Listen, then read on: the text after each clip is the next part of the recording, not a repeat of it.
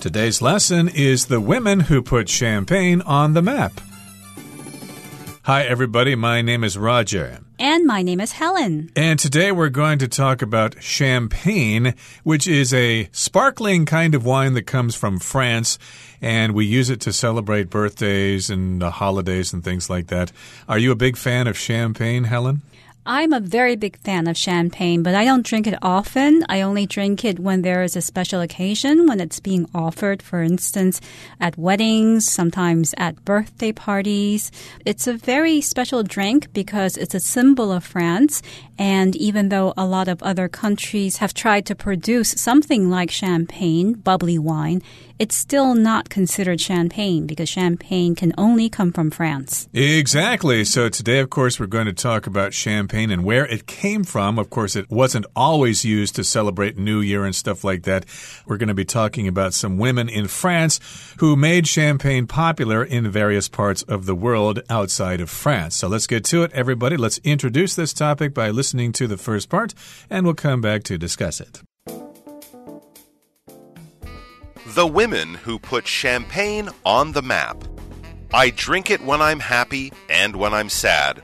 Otherwise, I never touch it, unless I'm thirsty. So said Lily Bollinger, one of the most celebrated champagne producers of the 20th century. Bollinger's famous words helped make the bubbly French wine take off in the United States, thus cementing its status as a truly international symbol of luxury. Nevertheless, champagne wasn't always so popular.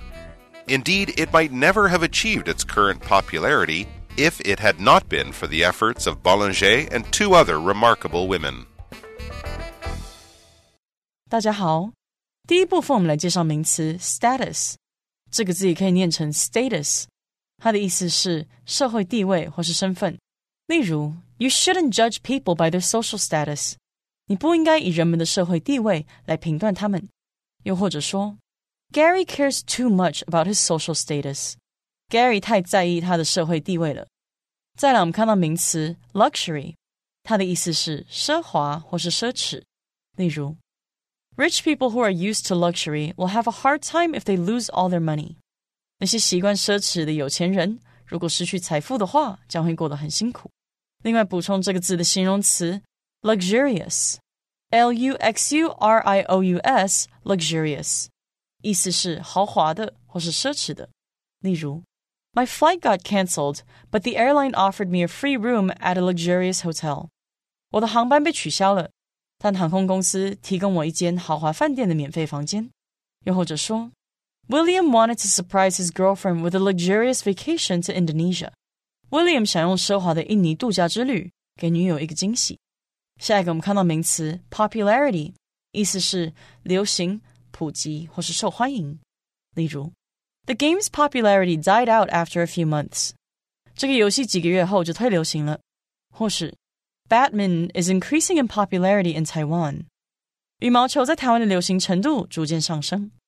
另外，补充这个字的动词 popularize，p o p u l a r i z e，popularize，它是使流行。 受欢迎或是使普及的意思。例如，Bruce Lee popularized kung fu movies in America。李小龙让功夫电影在美国大受欢迎。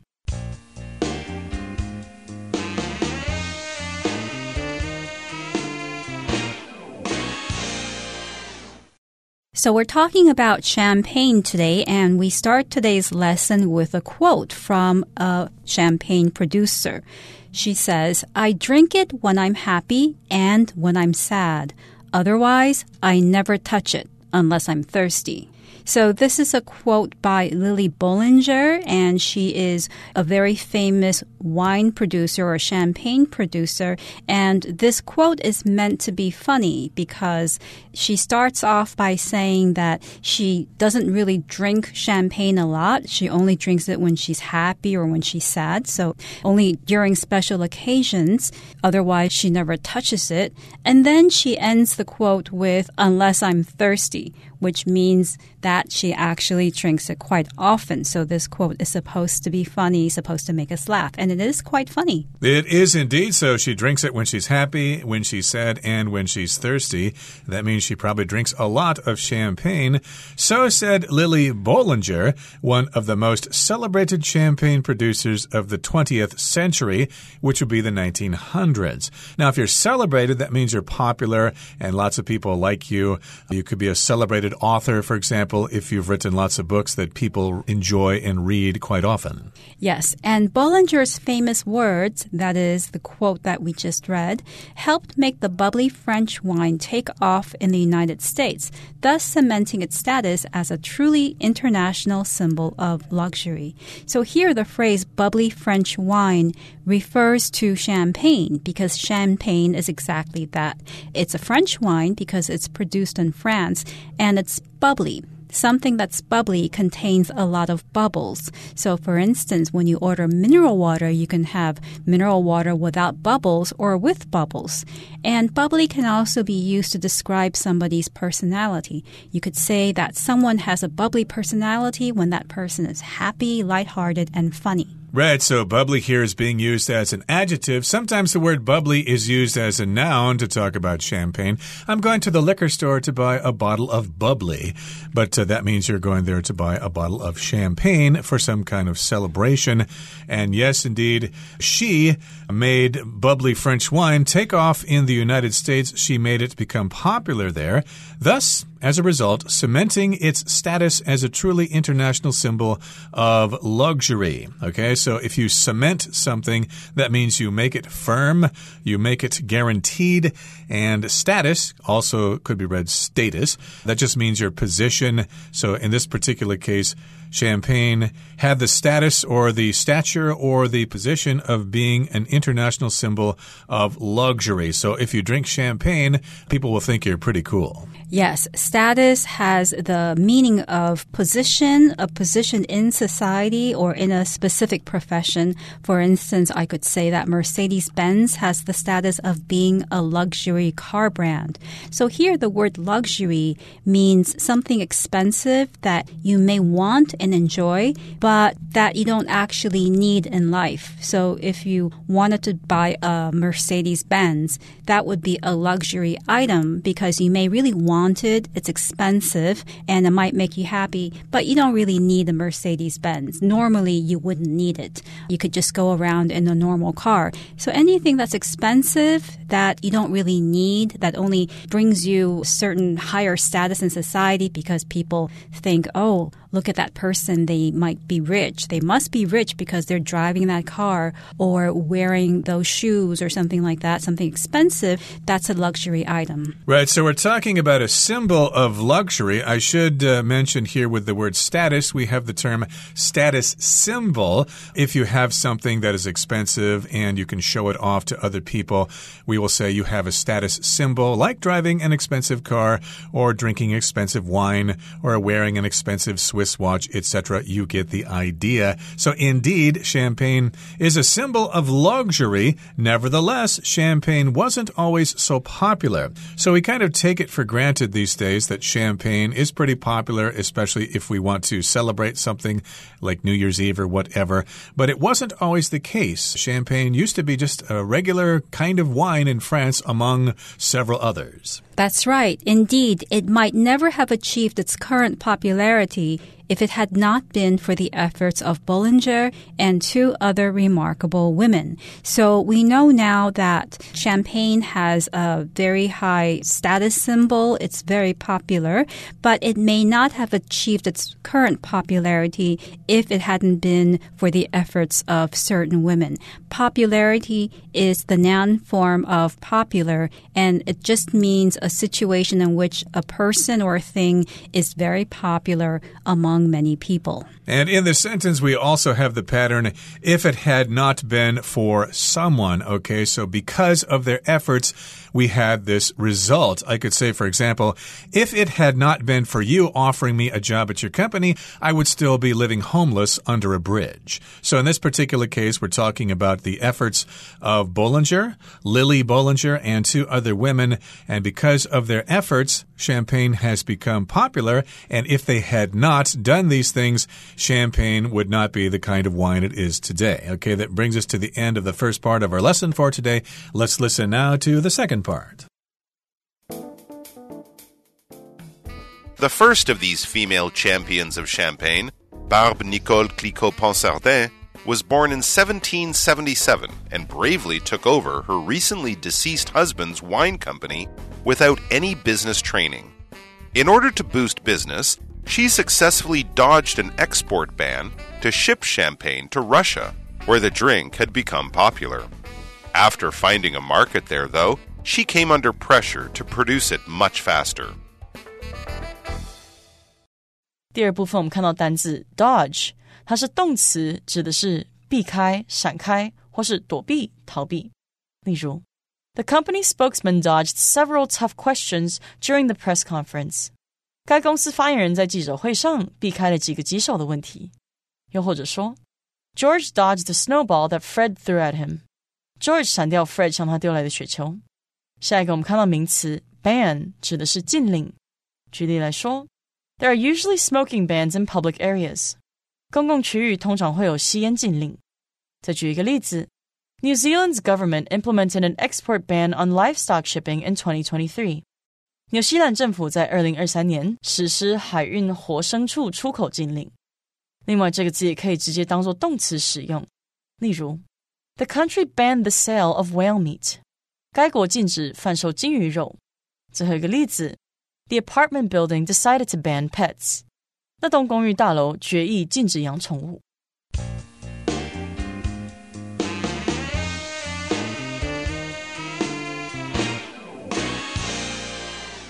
So, in the last part, we mentioned that the popularity of champagne can be due to three women. One of them was Bollinger. Now, who is the other woman? Well, the first of these female champions of champagne, Barbe Nicole Clicquot Ponsardin, was born in 1777 and bravely took over her recently deceased husband's wine company without any business training. So the first of these three female champions of champagne. Here, champion is being used as somebody who strongly supports or fights for something, for a cause or for a particular object. For instance, we can say that Martin Luther King was a champion of civil rights. That person fought a lot for civil rights. So champion, as we normally would know it, means a person who wins first prize in a competition. But another meaning of champion, which is being used here, is somebody who fights for, work towards a particular goal. And here, Ponsardin 있지만 who is one of the female champions of champagne, or somebody who fights for, who was fighting for the popularity of champagne. She was born in 1777 and she took over her recently deceased husband's wine company. Exactly. I should mention here the author is cleverly using the word champion with the word champagne because they're very similar to each other. We're describing them as champions of champagne, people who have made champagne popular for the rest of us. We also have the term in the sentence to take over. That just means you assume control of something. A lot of times, of course, businesses are run by a certain person, and then when that person retires, the son or the daughter takes over the company. They assume control of it. And she took over the control of the company because her husband died recently. That's what deceased here means. He recently passed away. It's her recently deceased husband's wine company, and she took it over, even though she didn't have any business training. So I suppose some of the other people who worked in the company kind of helped her along as she took over the company. Right. And I would add that the word deceased, it does mean dead, but it's a more elegant way to say dead. So it would sound strange to say her recently dead husband, that it would sound a little bit impolite. So deceased is a more polite form to refer to somebody who has died. So anyway, Ponsardin took over her recently deceased husband's wine company, even though she had no experience in taking care of business and doing business. And in order to boost business, she successfully dodged an export ban to ship champagne to Russia, where the drink had become popular. So the first thing she had to do after taking over the business was to boost business. When you boost something, you help it increase. You help it become more popular, more successful. So she wanted her business to become more successful to make more money. So that's what happens when you boost something. Exactly. And what she wanted to do was sell champagne to Russia, where the drink had become popular. But in order to do that, she had to dodge an export ban. Now, a ban is a restriction usually imposed by a government where they say something is not allowed. You cannot use this thing. We have banned books, for example, or banned substances that uh, people cannot use in a society where they are banned. And in this particular case, the French government must have said, nope, you cannot sell champagne to Russia. We don't like them. So you cannot sell champagne to those bad Russians. But she dodged that export ban. She got around it. To dodge something means to avoid being hit by something, like in school, of course, we play dodgeball, where somebody tries to hit you with the ball and you get out of the way so that you do not get hit by the ball. Right. So you could physically dodge something like a ball, or you could figuratively dodge something like the law, and you would do it in a dishonest way. So some common phrases would be to dodge taxes. That's when you avoid paying taxes, but in an illegal way. Or you could dodge the draft. That's when some young man tries to get away from going into the army, even though they're supposed to, by making claims like they're sick or they go abroad or something like that. And after finding a market there, though, she came under pressure to produce it much faster. So if you find a market someplace, that means you find a place where the people are willing to buy your product or service. So she found a market there. The Russians liked that champagne. So she became under pressure. If you're under pressure, that means you have a lot of pressure. People want you to do something and you feel that pressure. It can be quite stressful. And so she thought, hmm, I've got to figure out a way to produce more champagne for those thirsty Russians.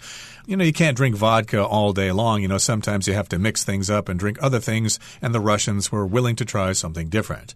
Okay, that brings us to the end of the second part of our lesson. Let's move on now to the third part. To do this, she developed a revolutionary system for clearing champagne of sediments, making it not only faster to produce, but also more clear. Her system, known as riddling, remains an important part of the champagne making process to this day. So in the last section, we mentioned that Barbe Nicole Clicquot Ponsardin was able to export wine or champagne to the Russian market, and as a result, she came under pressure to produce champagne much faster. So how was she going to do this? Well, in order to do this, she developed a revolutionary system for clearing champagne of sediments, making it not only faster to produce, but also more clear. So the method or the system that she developed was considered revolutionary. Something that's revolutionary is new and it completely changes the way that something is done from the way that it was done before. So we could say in a modern context that AI is a revolutionary technology because it changes the way we do things. Or maybe you're a pharmaceutical company and you can produce a revolutionary new drug. And here she developed a revolutionary system for clearing champagne of sediments. Now, sediments are things that settle to the bottom of a bottle in this case. So if you clear something of something, you just get rid of that thing. And in this particular case, she wanted to get rid of those sediments. And because she was able to do that, it made it not only faster to produce the champagne, but it also made the champagne more clear. And therefore, the market probably could get even bigger than that. Right. And her system, known as riddling, so riddling is the system of clearing champagne of sediments, remains an important part of the champagne making process to this day. So, in other words, Barbe Nicole Clicquot Ponsardin came up with a technique called riddling to get rid of sediments from the champagne, from the champagne bottles that settle at the bottom of the bottle. And this method remains a very important part of the champagne making process, even even today. And we'll continue talking about champagne in our program next time, but now it's time to hear from our Chinese teacher.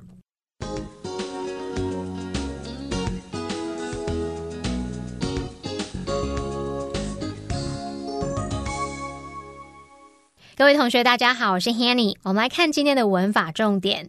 课文第一部分的最后一句写道：“事实上，若不是伯兰爵与其他两位了不起的女性的努力，她可能永远不会达到目前受欢迎的程度。”那文中是用到 “It might never have achieved 什么什么 if it had not been for 点点点点点来表达，若不是什么什么，它可能永远不会达到点点点点这样子。好，那我们来看这个句型好了，我们可以用主词加上 could。would 或是 might 加 have 加 pp 加上 if it had not been for 加名词，这样的句型是表达如果没有什么，要不是什么什么。那这是用来表达与过去事实相反的假设情况，表达说当时要不是点点点，如果当时没有点点点的话，就怎么样怎么样。好，那么假设句的动词我们是要用过去完成式 had not been 之后接 for 加名词，而主要子句我们则是用。could、would、might 是加 have 加 pp。好，举例来说，The kid could have fallen into the river if it hadn't been for his help。如果没有他帮忙，那个小孩可能会掉进河里。好，那我们也补充一下。假设句 if it had not been for 加名词，也可以摆在主要子句的前方。那这时候，如果我们把 if 省略，然后把助动词 had 移到句首，会形成倒装，变成 had it not been for 加名词。所以，像刚刚我们造的例句，也可以把它改成 had it not been for his help。The kid could have fallen into the river. 好，那么接着，我们现在如果是要表达与现在事实相反的假设情况时，假设句的时态是用过去式动词 were，那么主要子句则是用 would、could 或是 might 去加原形动词，所以这个句型就会是主词加上 could、would、might 加上原形动词，再加 if it were not for 加名词。举例来说，Henry would quit the job。If it were not for the good pay and benefits，要不是有高薪与福利，Henry 就会把工作辞掉了。好，那同样的这个假设句，If it were not for 加名词，也可以摆到主要子句的前方。那这时候，如果我们把 if 省略，再把 be 动词 were 移到句首，形成倒装，就会变成 Were it not for 加名词。所以，像刚刚造的例句，也可以改成 Were it not for the good pay and benefits, Henry would quit the job。好，那么以上是今天重点整理，我们回顾今天单词吧。Status Frances was proud of her status as the president of a major company. Luxury A stay in a five star hotel is the height of luxury. Popularity the singer's popularity increased after she released her latest album. Boost. Listening to cheerful music can boost your mood. Dodge. The dog dodged the car as it sped down the street. Ban. The athlete received a one year ban from competing for cheating. Revolutionary. The professor's revolutionary ideas had a major impact on his field of study.